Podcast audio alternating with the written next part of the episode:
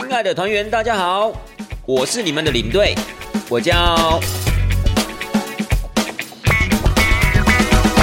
亲爱的听众朋友们，大家好，欢迎收听带团这档事，我是领队。啊，亲爱的听众朋友们，你们打疫苗了吗？领队我呢，最近呢这两个月，大概最常听到的一句话就是“你打疫苗了吗？”现在身边的朋友啊，或者亲戚啊，其实都在问说，互相打招呼啊，接那种问候语啊，就是你打疫苗了没？那领队我呢，上礼拜五啊，已经打过疫苗了，我打的是 A Z 啦，就是江湖中传闻呐，就是年轻人认证那支疫苗。那么结果也非常符合本人的想象，就是还是属于在年轻人的范围。但是当然，就是我个人认为，就是打完疫苗之后，就在等待副作用那段期间，其实最煎熬的，就是你不知道它到底什么时候来。然后就是有一种既期待又怕受伤害的感觉，就是你也很想要当年轻人，但是又怕副作用太过于强烈，然后导致接下来两三天会很不舒服。但是 anyway，后来就是反复的发烧了，然后肌肉酸痛，尤其是打针的那只手臂啊，因为你对我是打左手嘛，所以左手臂大概酸痛两三天吧，非常的有感这样子。然后大概也就是两三天过后啊，整个症状开始就慢慢的缓解，就没事了。那现在又恢复了很正常的一个生活。那我个人是觉得打完这个疫苗，其实心中还蛮踏实，就因为，呃，有了疫苗之后，你才能迎接新生活嘛，对不对？所以你对我这个地方呢，也呼吁各位听众朋友，你们也可以就是尽量去打疫苗了，好不好？就是我知道，因为现在国内其实国际疫苗的缺少，又加上大家对国产疫苗可能有自己的一个想法或见解之类的。但是我个人认为还是身体健康最重要啦。那么最后呢，也希望啊，大家你们都可以打到你们呃心目中想要打的疫苗，然后接下来咱们就迎接新生活吧。好，亲爱的听众朋友，今天呢可能要跟大家就是讨论的话题啊，就是可以算是上一集的延续了，因为上一集我们有在讨论，就是说。领队晚上回到房间都在做些什么事儿呢？都在偷偷摸摸的，有没有出去玩啊？什么之类的啊？那那一集就是有特别的提到，就是说我有一次在英国带团，然后跟我一个当地的旅行社朋友，就是约在伦敦见面。那我们见面的地点呢，就是在我们团体下榻饭店的附近的酒吧啦。那我有说，就是那一次的见面感觉非常的好，就是好朋友好久不见，然后又可以约一个。呃，像这样酒吧这么有气氛的地方，然后又可以喝一杯，然后大家聊三四十分钟之后各自回去，我觉得这是一个很享受的一个过程。所以我在上一集的节目有特别提到，就是说想要特别的规划一集，然后可以就是跟大家介绍一下伦敦的夜生活。但后来想一下，这个伦敦夜生活其实在很多面向，就是不仅仅只有这个酒吧，也可以听歌剧啊、逛街啊、布拉布拉布拉等等的，所以一集可能没有办法把所有的夜生活啊都包含在内。那我们今天就来专注的介绍英国的酒吧吧。那么英国的酒吧是这个样子哈，其实呃，在去年二零二零年的三月，我现在想跟大家报告一下，就是说英国的酒吧对英国人来讲多重要这件事情。因为其实去年在二零二零年三月底的时候啊，英国第一次要关酒吧。那你要关酒吧，你知道他们的首相强生有对外就是发表了一段的谈话。就说了，我真的很抱歉呢，我们做了一件非常过分的事情，我们竟然剥夺了英国人上酒吧的这样的自由，真的是对民众非常的不好意思。各位，因为关酒吧而必须要跟全国的人民道歉，你看这是有多么严重的一件事情。其实酒吧在英国人的心目中就是一个晚上可以放松喝一杯的地方，也不见得是晚上啦，甚至可能当你结束你一定的行程、下班下课的时候，其实你们就可以跟三五好友约去酒吧那个地方，稍微的喝一杯酒精性的饮品，然后放松一下，然后再各自踏上自己想要去做的事情。所以其实。我会这样的形容，就是英国的酒吧就好像是意大利的那种咖啡店，就是你知道意大利人喝咖啡，他不见得就是说我一定要坐下来喝，或是我一定要挑一间很棒、很有气氛的咖啡厅来喝。我可能就是离我最近的这一间咖啡厅，我可能就过去，然后喝一杯 espresso，钱放着我就走了，甚至我连坐也没坐下，我就在吧台喝完我就走了。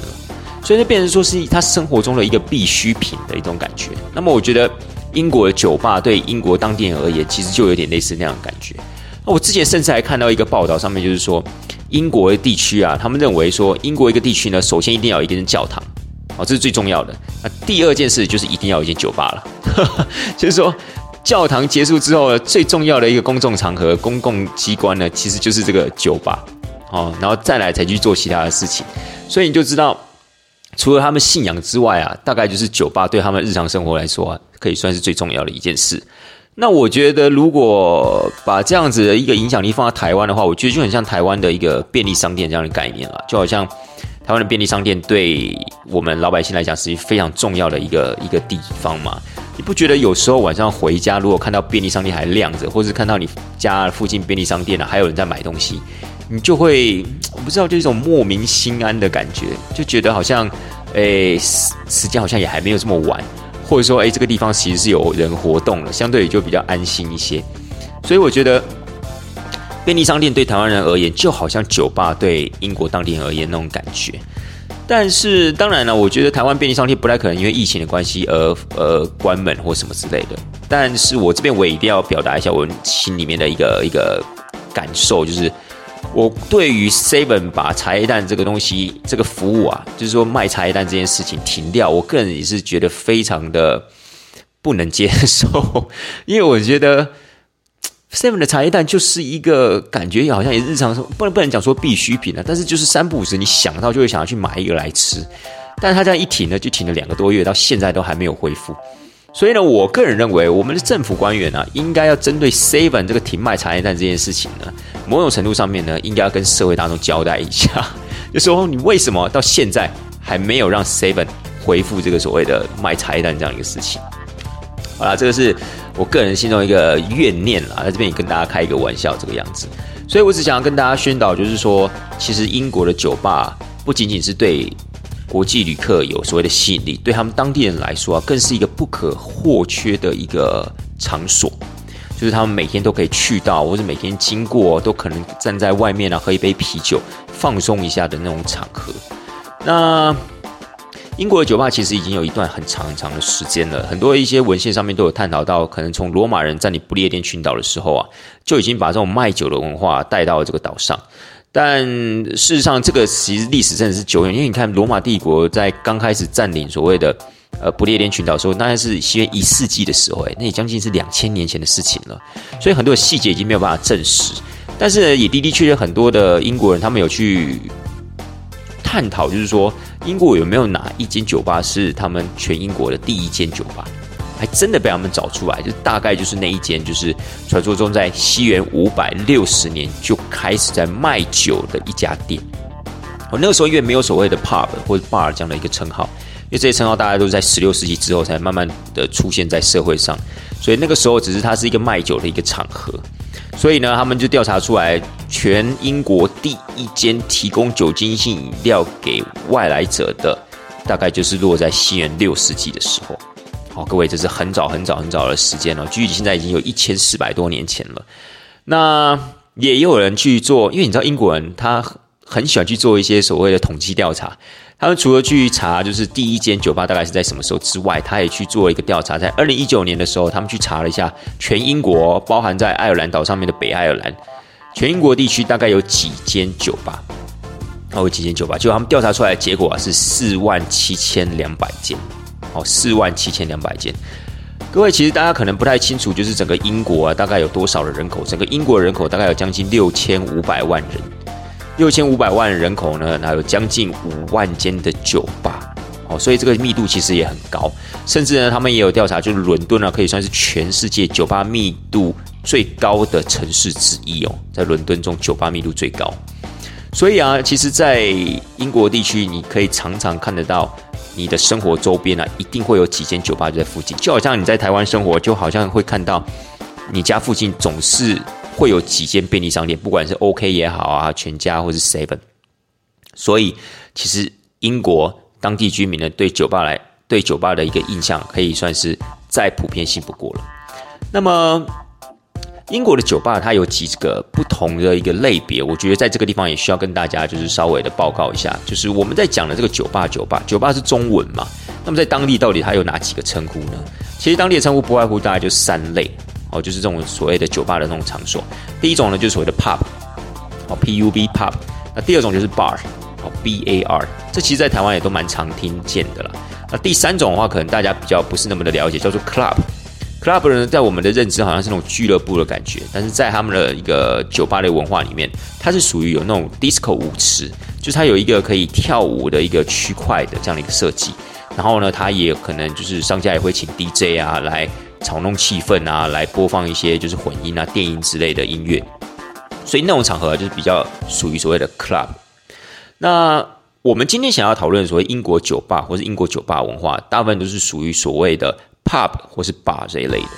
就是 pub 跟 bar 呢，就是属于那种比较安静喝酒的一个地方，就倒不是那种所谓的可能还有舞池啊，或大家在跳舞啊，听那种相对比较吵闹的音乐的那种，就比较不是那一类的。所以，我们今天呢，在接下来的一个时间，会主要 focus 在所谓的 pub 跟 bar 这两种的呃酒吧的上面。那可能很多人就会问说，哎，那领队在酒吧？这 pub 跟 bar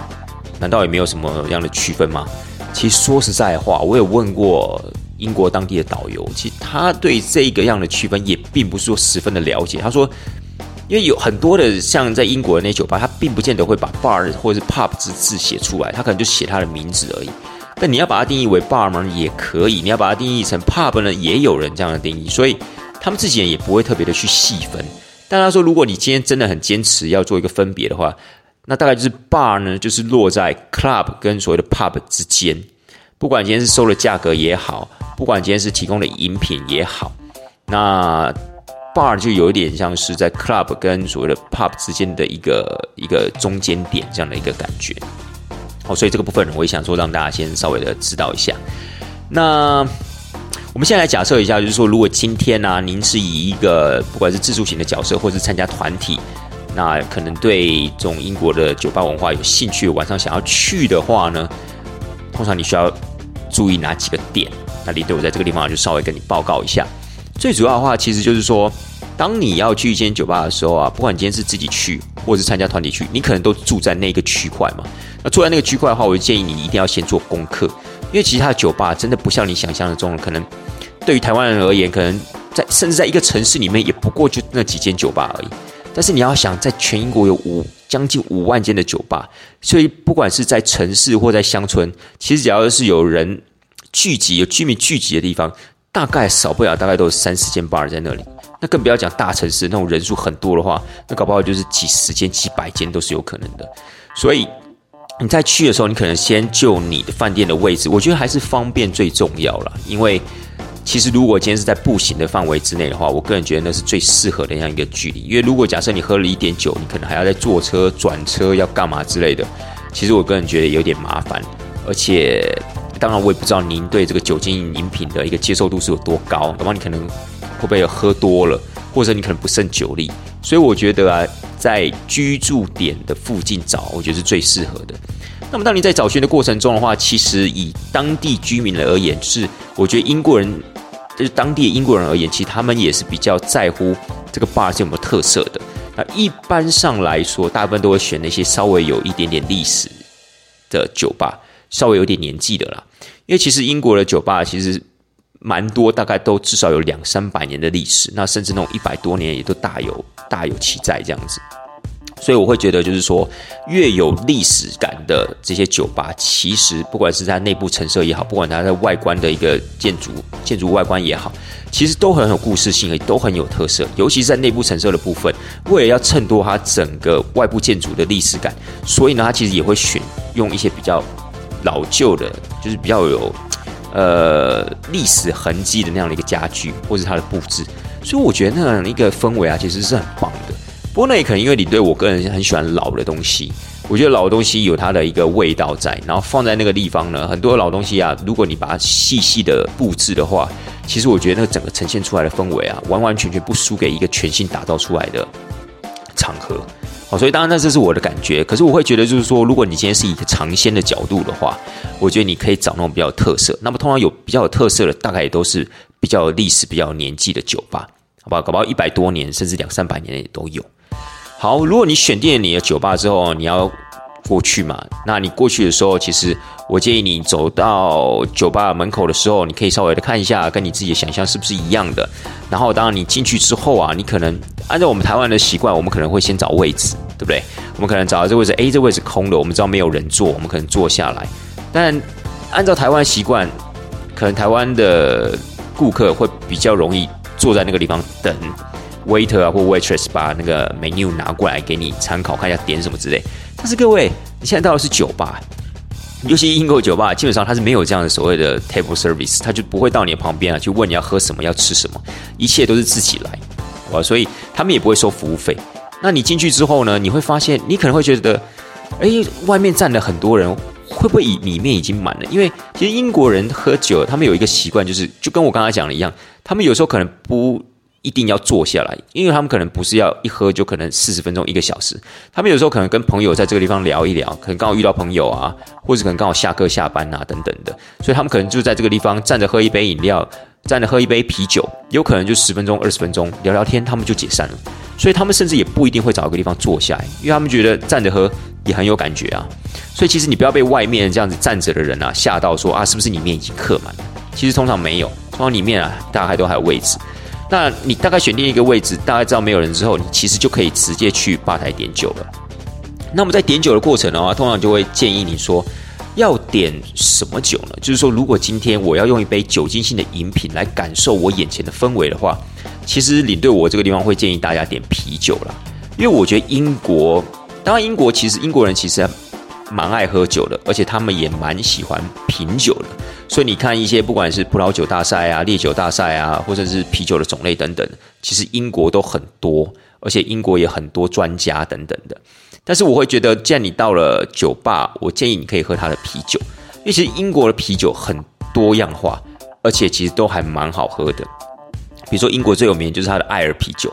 那么在啤酒的种类的一个分析上面，当然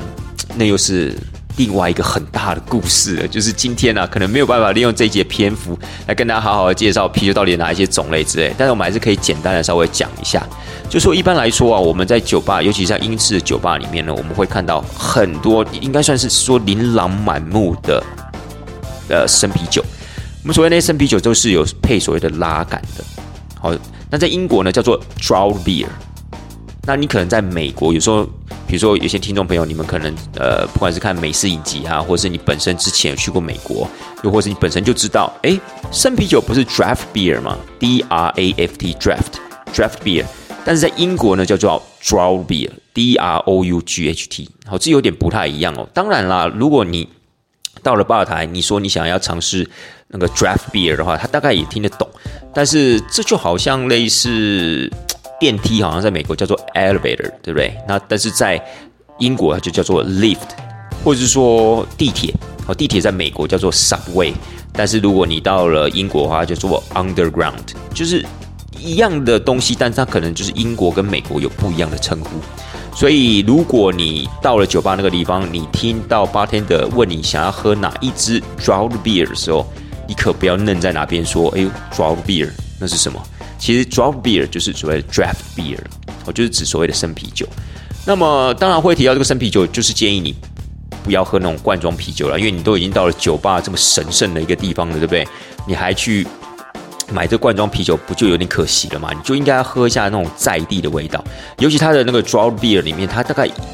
通常啊，你到了八天的那个地方啊，就是在吧台上面，大概就会看到就是生啤酒的那个拉杆拉把，因为它。底下都有接那个所谓的那个钢瓶，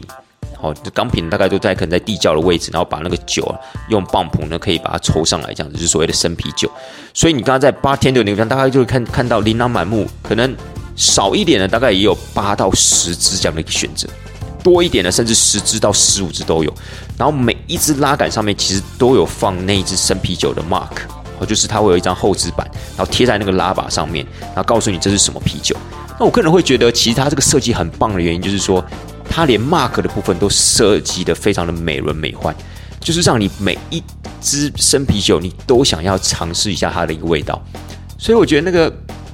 感觉是非常好的。那其实英国的啤酒也真的很好喝。英国的啤酒不外乎就分所谓的艾尔啤酒跟所谓的拉格。应该讲说，全世界啤酒大概就是这样的一个分类啦，就是所谓的艾尔。跟所谓的拉格。那么拉格是下沉发酵，它是属于比较清爽顺口的，好，它属于比较清爽顺口的。然后呢，艾尔啤酒呢，它是属于那种味道比较丰富多变的，所以有点不太一样。但艾尔啤酒本身呢，比较没有办法放置的这么存放的时间比较没有办法那么长。那拉格啤酒呢，可以稍微放的比较长一点。比如举例来说，台啤，我们在 seven 常常看到的台啤，它就属于拉格，就是属于所谓的拉格啤酒，它是属于下沉酵母发酵。那如果在 seven，你可能还看过那种所谓的 white 呃所谓的 wheat beer，就是所谓的小麦啤酒，或是有时候你会看到写是 white beer 白啤酒，还有像是 Guinness，Guinness 就是所谓的艾尔啤酒。好像我们刚刚提到小麦啤酒，其实也是艾尔啤酒，所以像小麦啤酒啊，像爱尔兰的 Guinness，它其实都是属于艾尔啤酒，它的味道呢相对会比较浓一些些，然后呢它的颜色也会相对比较浑浊，没有像拉格啤酒看起来这么的清爽冷冽的感觉，所以那是它基本的上差别。但如果你问我的意见，说两个可以选什么喝的话，其实我会蛮建议你选择艾尔啤酒。就是其实你可以跟 bartender 讲说，哎，我想要尝试 ale，ale 是 A L E，好 A L E，然后他这个时候就会给你推荐。那如果你还要再细问下去的话，我觉得 pale ale 不错，就是所谓的淡艾尔啤酒。那这个味道呢，可能相对就比较不会这么浓。对于初次尝试的人而言呢，我觉得是一个不错的选择，叫做 pale，P A L E，pale 就是淡的意思嘛，pale ale 就是淡的艾尔啤酒，好不好？但是我们说句实在话，就是这么多琳琅满目的啤酒啊，在你眼前，可能一时三刻你也不见得会一直用问的，你可能就会直接问他说：“哎，我可不可以试喝几支？”那这其实是可以的哦。就是其实我觉得你也不要觉得不好意思了，你可以大胆跟八天的说：“啊，对不起，因为我毕竟是一个外国人，那我也是第一次来到这间酒吧，我可不可以跟你试喝几支，然后再从中选择我比较喜欢的口感跟口味？”这其实是可以的哦，因为其实那个时候，我不管是带团我自己去也好，或是我带团员去感受、去体验酒吧的时候，其实我都会协助他们，就是让他们在八天的前面呢，可以用小杯子，可以试喝几次的口味，然后再从中选择一个你自己喜欢的一个味道，然后再决定你要喝的一个大小。所以我觉得这是在英国喝酒其实很有趣的一个过程，就好像是在。说选妃好像有点怪怪的哦，但是我觉得就是一种体验啦，就是你不仅仅可以喝到啤酒，而且你甚至可以体验到就是各种不同不同支的那种风味，我觉得挺好的。那接下来可能就要选择要喝多大了，就是一旦你已经决定你想要喝的风味跟口感之后，其实啊，在英国因为它是用英制的这样子所谓的量词，所以它并不是用所谓的 mo。好，你刚才讲说三百 mo 啊，或是五百 mo，他可能听不太懂。所以这时候你要跟他讲说，你要 one pint 或是 half pint。那 pint 是品托的意思，是我们英字的一个容易的量词，就是说你想要喝一品托或者 half half pint，就是半品托。那一品托的量大概就是五百 ml，差不多了，差不多五百 ml 上下。那 half pint 的话，当然就是一半的品托嘛，那大概就是两百五十 ml 上下。所以大概啊，就是当你已经决定风味之后，大概就是两种 size 可以选择。那你可以依你的酒量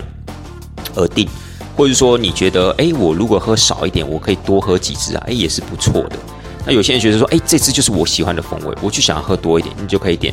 one pint。所以这时候的 bartender 他会问你，你要喝多大杯？你要喝 one pint or half pint？所以他会给你看那个杯子的大小，你这时候啊，你就可以做出决定了。好吧，但是记得是用 pint 这个为单位哦，不要当他讲说你要 one pint or half pint 的时候，就愣在那个地方，不知道他到底讲的是在讲什么英文字。哦，他其实在问你是要喝多少的意思啦。那当你已经就是选好你要喝的那支啤酒了，然后你也决定你要喝的量了，其实你就可以拿着你的杯子啊，回到你的位置上了。那一般来说，其实英国人在喝啤酒的时候啊，其实他们真的就是在喝啤酒，所以。他们其实蛮少搭配一些点心啊，或是食物之类的。那我个人其实也是这样认为啦，因为我觉得在喝啤酒的同时，因为他们都是属于那种呃比较风味比较独特、比较浓厚的那些啤酒种类，像是艾尔啤酒，所以我会觉得就是说，如果你想要细细品尝这个啤酒的滋味的话，是尽可能不要搭配食物啦，因为你一搭配食物的话，你可能变成是说好像是啤酒在搭配食物的感觉，哦，可能就是吃的有点干，然后拿啤酒来顺一下。呃，顺一下口了，来顺一下咽喉之类的。所以我会觉得就是说，其实英国酒吧里面提供的一些啤酒啊，不管是艾尔也好，或拉格也好，其实我还蛮建议大家就是单喝，你就是仔细的去品尝啊，这支啤酒的一个风风味。因为其实我知道很多的一些听众朋友，你们可能对啤酒的一个印象啊，还是停在台湾这种啊比较苦的啤酒。或是这种需要加冰块的啤酒，所以可能大家就是觉得说啊，啤酒这种东西一定要配咸酥鸡啊，配卤味啊，或者配一点所谓的小饼干啊，这样才不会太苦啊，不会不好喝。但是我觉得，如果你在英国酒吧里面选到了你喜欢喝的艾尔啤酒，哇，我觉得那种感觉是非，其实就是非常非常好喝的这样的一个风味啦。所以我觉得会跟你原本对呃啤酒的一个既定的印象啊，会差蛮多的。所以建议是独饮。啊不是独饮，就是建议就是单品啊，就是单品啤酒，我觉得蛮适合。但这个时候，请千万不要跟 bartender 说我要加冰块，好吗？因为这对他们来讲真的是一个，就是凸显你真的很不会喝啤酒的这样子的一个这样子的一个情况了。因为其实他们真的不太放冰块的，那也不会用冰的杯子，因为其实在他们那样子从那个拉把出来的那个酒的液体的一个温度啊，其实就已经是最适合入口的一个温度了。但建议不要放太久，比如说你一杯你不要喝了，比如说二十分钟、半个小时，我觉得尽可能是在半个小时之内把它喝完是最理想的。否则呢，因为手的关系啊，可能就是让那个酒杯的温度慢慢的升高之后啊，或许啊，可能跟你原本喝的口感啊，会有一点不太一样。那再来的话，就是说在酒吧喝酒的有几个现象，这个地方也可以跟听众朋友们做一个分析。就是其实你在英国的酒吧，我常常喜欢带团员去体验的关系，就是因为我觉得那个酒吧其实跟我们在台湾热炒店的文化所看到的那些大家在那边追酒啊、喝酒啊，然后一定要干杯啊什么之类的，其实我觉得那个是差蛮多的。就是其实，在那样的一个情况之下。在英国的酒吧，没有人会逼着你要喝酒，或是动不动啊就跟你说啊来啊干杯啦，或是跟你碰一下杯子就示意你啊来啊把它喝干吧，这样子就不会有这样的一个情况，因为大家都是很细细的品尝自己手中的那杯酒。那当然一方面也是聊天。然后呢，他们也不就自己，你聊到一半，你想喝你就喝，他并不会说哦，今天我想喝，所以我就希望你一定要陪我一起喝，所以你不会有这种所谓的同同才的压力，就是说你一定要跟着大家一起喝之类。就是我们在聊天的过程中，你想喝你就喝，啊，你不想喝你就放着。其实，在英国酒吧很少看到那种大家一起共饮的，除非是比如说第一杯酒，或者说真的真的大家好朋友太久没见了，比较有可能会出现这样一个这样状况。所以我个人觉得，在英国酒吧里面呢，相对是比较冷静的，气氛呢也比较怎么样，比较舒服，比较适合你可以一个人去放松。然后呢，也不会受到其他桌那种比如很嘈杂的影响啊，或者是那个动不动啊就在干杯啊，甚至出现那种醉酒的情况，我觉得是蛮少见的。那也因为这样的一个酒吧的一个文化，它这样的一个环境呢，其实有时候我在英国带团的时候，我就很喜欢在晚上结束了一天这样的一个工作之后，我就喜欢一个人去那边放松一下。或是如果今天真的有团员有这样的兴趣，想要去。体验这种道地的这种所谓的在地的文化的话，那我也会带他们去酒吧那边坐一坐，通常也都不会待太久，大概就半个小时四十分钟。然后呢，我们也是坐在那个地方聊天，然后品尝手上自己选的那一杯啤酒，甚至如果大家有这样的雅兴的话，我们可能也会再点第二杯，也不一定。然后就点完之后，我们大家就一样聊聊天，就走回房间。呃，对不起，就走回饭店，然后回到自己的房间就可以休息啦。所以基本上啦，我自己的习惯是，只要是带英国团，几乎每天晚上啊。要么就是带团员出来，要么如果团员今天比较辛苦、比较累的话，我就自己出来，然后去探索每一个地区这样的一个酒吧。啊，我个人尤其喜欢乡村的酒吧啦，因为我觉得乡村的酒吧是那种感觉啊，又特别的不一样。通常是特别的历史感，然后人又不会很多，然后我觉得也比较有亲切，也比较亲切一点那样的一个感觉。所以真的是蛮推荐大家，下次呢有机会呢，如果到英国去玩的话，不要忘记了，不管今天是住在城市也好，住在乡村也好。在你的周边附近啊，一定会有很多很特色的酒吧。那不妨呢，给自己一点机会啊，可以进去看看英式酒吧这样的一个感觉。那也让自己有机会在那个地方点一杯特色浓厚的啤酒，然后坐在那边来体验一下当场的一个氛围，好不好？好了，谢谢大家今天的一个收听，也希也希望大家会喜欢今天这样一个主题。那带团这档事儿，我们就下次见喽，拜拜。